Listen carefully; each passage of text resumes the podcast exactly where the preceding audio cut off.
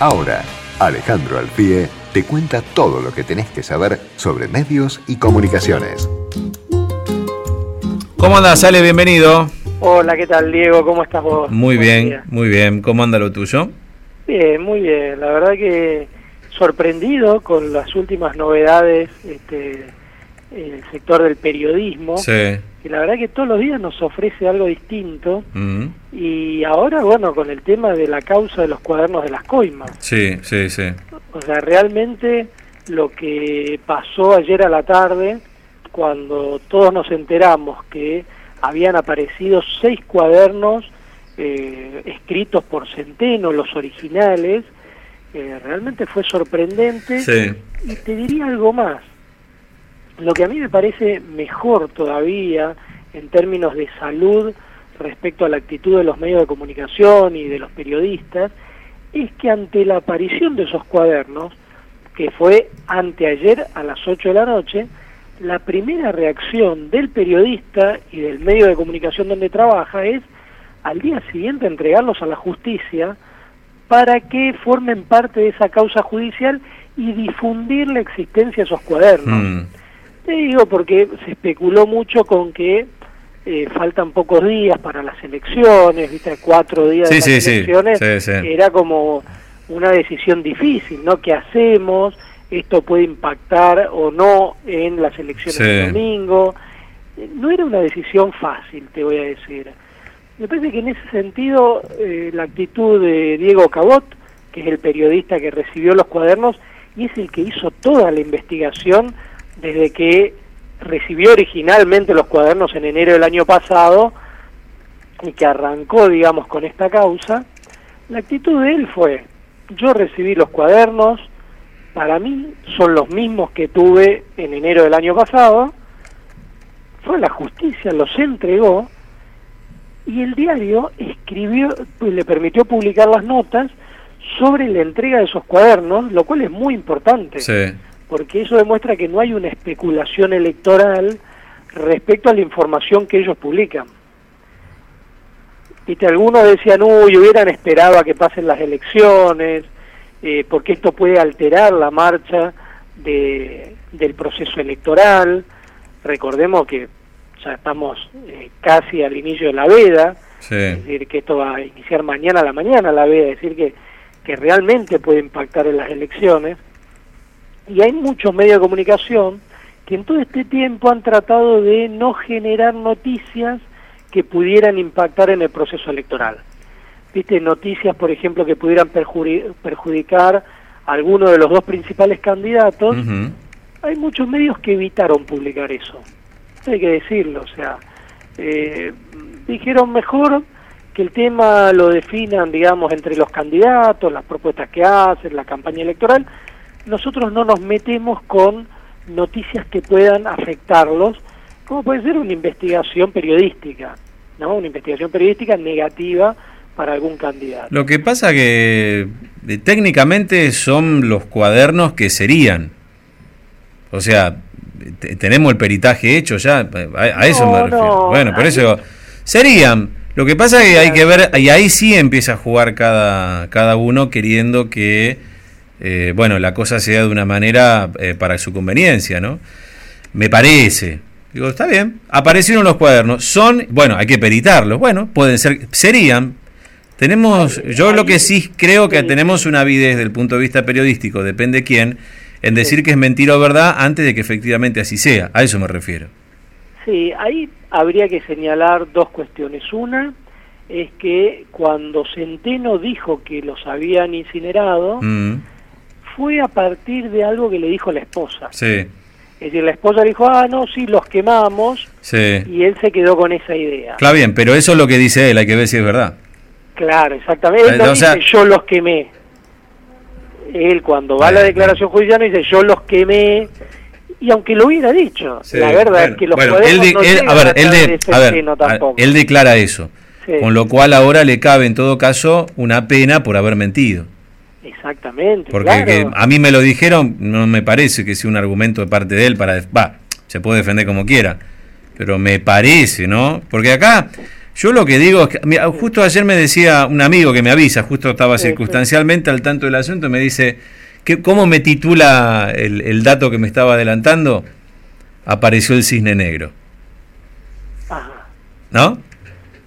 Es decir, apareció lo que habitualmente se cree, che, justo en una etapa de definición electoral puede pasar algo que cambie el resultado. Y la verdad que yo creo que hay que leerlo en clave de eso. Yo no estoy diciendo que sea verdad, que sean o no los cuadernos, lo que digo es, no me parece casual el tiempo en el que aparecieron los cuadernos. No, y obviamente... No me parece. Y no estoy hablando mal del colega Cabot, ¿eh? lo que estoy diciendo es que eh, acá hay gente que está jugando con la verdad para una conveniencia que no sabemos cuál es. Es decir, acá hay servicios de inteligencia que están bastante sueltitos de cuerpo haciendo lo que se les canta, para decirlo en criollo. Acá hay gente que está jugando con la verdad de lo que pasó en ese entramado que involucra a funcionarios corruptos y a empresarios corruptos. Y que además reconocieron todo lo que los cuadernos decían. Con lo cual también es cierto que los cuadernos hoy por hoy ya son medios relativos en esa investigación. Bueno, pero recordemos que la candidata vicepresidenta del Frente de Todos está imputada en esta causa como jefa de una asociación ilícita que recibió más de 100 millones de dólares en coimas y que ella apeló ante la, ante la Corte Suprema y uno de sus eh, recursos de apelación fue decir que eran fotocopias de los cuadernos. Mm. Que no eran originales. Está bien, pero lo cierto es que los empresarios que estaban escrachados en el cuaderno lo reconocieron. Sí, Así que, hay 31, 31 er, repetidos que reconocieron la veracidad. Que lo que diga Cristina, lo, que quiero decir que lo que diga Cristina es para la justicia técnicamente es relativo. Exacto, de hecho. en realidad es el precursor. En realidad, los cuadernos son el precursor. Lo que digo es que los cuadernos son el precursor de una investigación. Es decir, lo que, lo que da origen. La investigación ya ha podido ir recuperando testimonio de gente que efectivamente lo que dice es que eso existió. Así que que hoy sean cuadernos verídicos, que sean esos cuadernos efectivamente, o sean fotocopias, no hace al espíritu, me parece, de una investigación siempre y cuando se haga conciencia, ¿no? Este, se haga...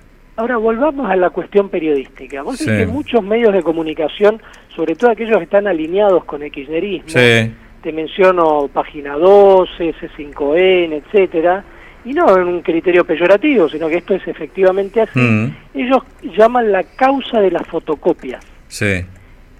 eh, bueno, pero ellos dicen... Desde un punto de vista simbólico, es importante que esto eh, como investigación periodística vaya avanzando y se acerque cada vez más a la verdad. Claro.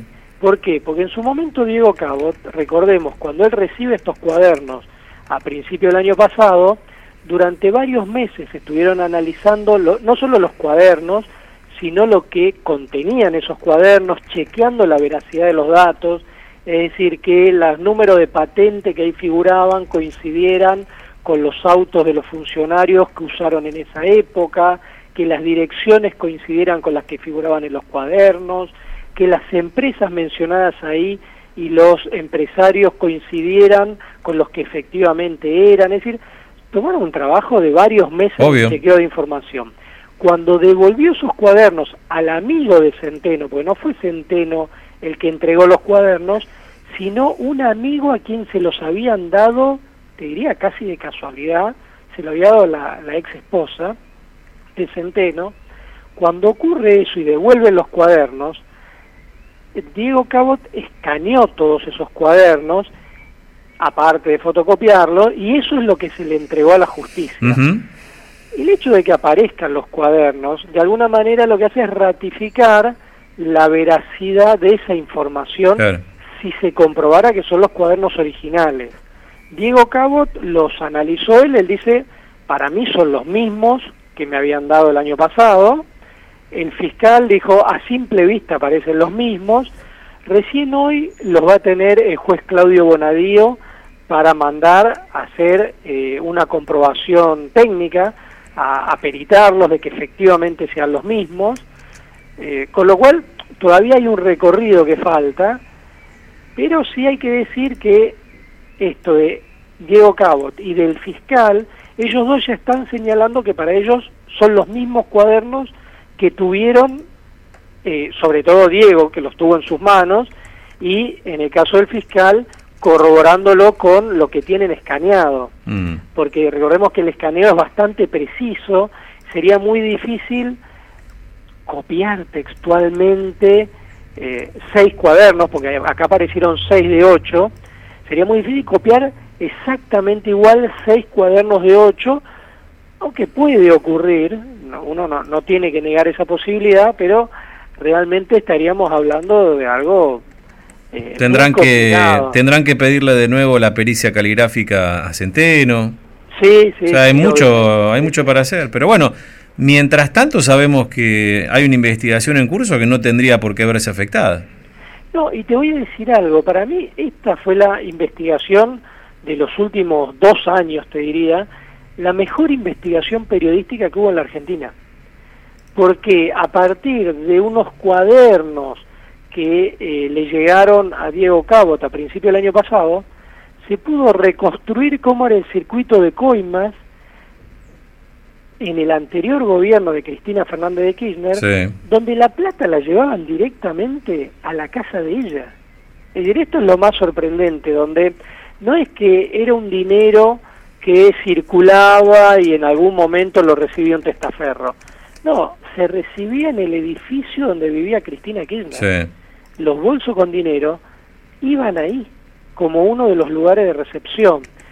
Por eso ella está procesada como jefa de la asociación ilícita, junto con otras 51 personas. Es decir, realmente esta es una de las causas más grandes, porque ahí se comenta con lujo de detalles cuánto dinero aportaba cada empresario, a quién se lo daba, en qué momento, y todo eso está chequeado y está corroborado por estos 31 arrepentidos que hay en la causa. En ese sentido, eh, podemos decir que Cristina Fernández de Kirchner tiene la suerte de tener fueros y por eso no está presa. Pero por esta causa y por otras, ella tiene varios pedidos de captura. Entonces no está presa y se presenta a elecciones porque tiene fueros por ser senadora.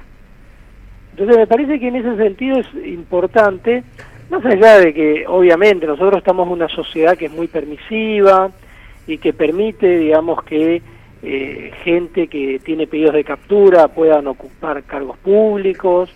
En ese sentido, eh, digamos, ya sería como una cuestión sociológica o política. Sí, sí, claro. Vos pensás, que, vos pensás que el presidente Macri llega justamente a esa condición con dos procesamientos en dos causas que después resultaron ser flojitas de papeles.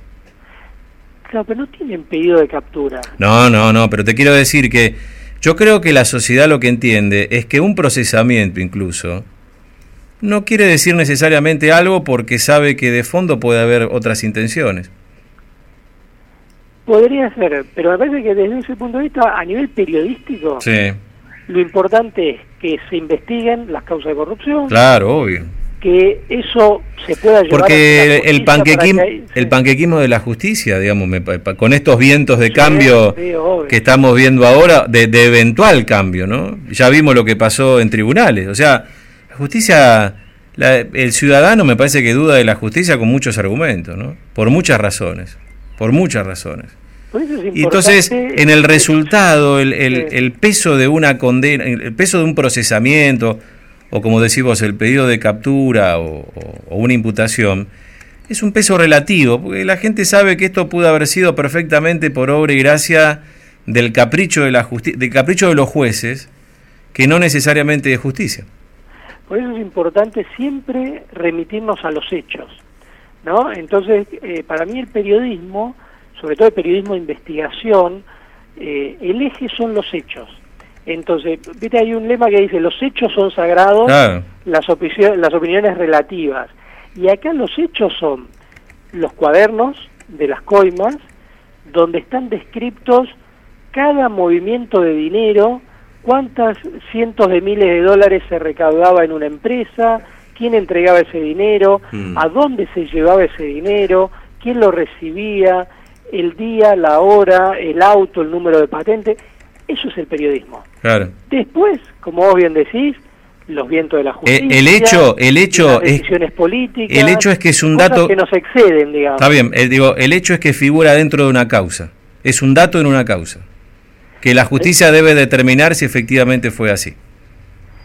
Porque vos fijate que además en la Argentina hay condenas por anticipado. En general, digo, para, para quien fuere. Eso es un hecho que todos creemos. Yo te puedo, ahí como, como bien decimos, yo te puedo dar mi opinión. Sí, para mí es verdad, pero es relativo lo que yo diga. El hecho es que es un dato que consta en una causa que va avanzando en una serie de instancias, como sucede con el, el sistema de justicia de la Argentina. Pero nosotros como periodistas tenemos que tratar de eh, contar lo que ocurre más allá de cómo funciona el sistema judicial de Argentina. Y lo que ocurre es que acá aparecieron unos cuadernos que está chequeada esa información, que es verídica esa información. Después si la justicia avanza o no avanza, ya conocemos cuáles son los recovecos del sistema judicial argentino.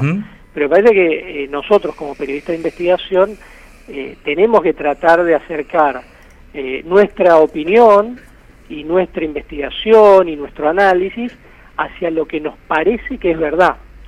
Después, como bien decís, el sistema judicial, la política, la sociedad argentina, etcétera. de hecho, esta causa que tiene hasta 31 arrepentidos, digamos, para certificar la veracidad de las pruebas, ni siquiera tiene fecha de inicio de juicio oral. Dicen que el juicio oral podría demorar dos años más.